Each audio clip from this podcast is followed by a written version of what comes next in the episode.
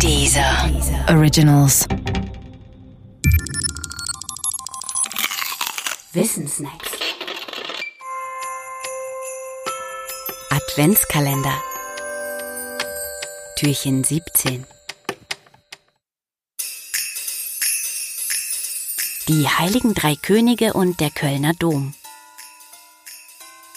Von den heiligen drei Königen steht in der Bibel eigentlich nichts. Wenn man dort nach ihnen sucht, wird man zwar fündig, nämlich im Matthäusevangelium, aber von Königen ist da nicht die Rede. Im Originaltext benutzt Matthäus das griechische Wort Magoi. Magoi bedeutet Magier oder Zauberer, vielleicht auch Sterndeuter, aber sicher nicht König. Auch schreibt Matthäus nichts davon, dass es genau drei Magier waren. Ihre Zahl ist unbestimmt. Und Kaspar, Melchior oder Balthasar hießen sie schon gar nicht.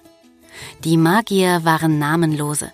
Sie treten im Evangelium nach 13 kurzen Abschnitten ab und werden danach nirgendwo mehr im ganzen Neuen Testament erwähnt.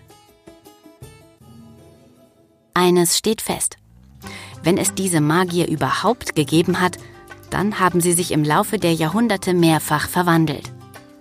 Die drei etwa kristallisierte sich langsam in den sakralen Legenden und Abbildungen ab dem zweiten oder dritten Jahrhundert heraus.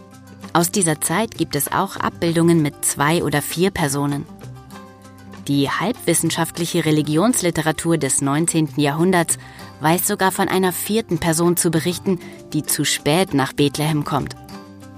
Doch wie auch immer, die Zahl drei setzte sich durch. Nicht unwichtig dürften dabei auch die Geschenke sein, die die Magier laut Matthäus mitgebracht haben.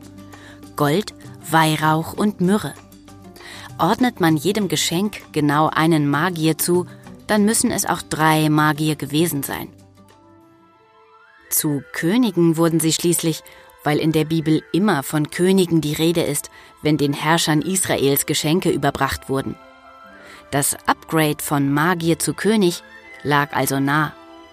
Im lateinisch geprägten Europa erhielten diese drei Könige dann die Namen Kaspar, Melchior und Balthasar. Andernorts hießen sie anders. Noch erstaunlicher als ihre allmähliche Verwandlung ist die Existenz von Reliquien der ursprünglich Namenlosen.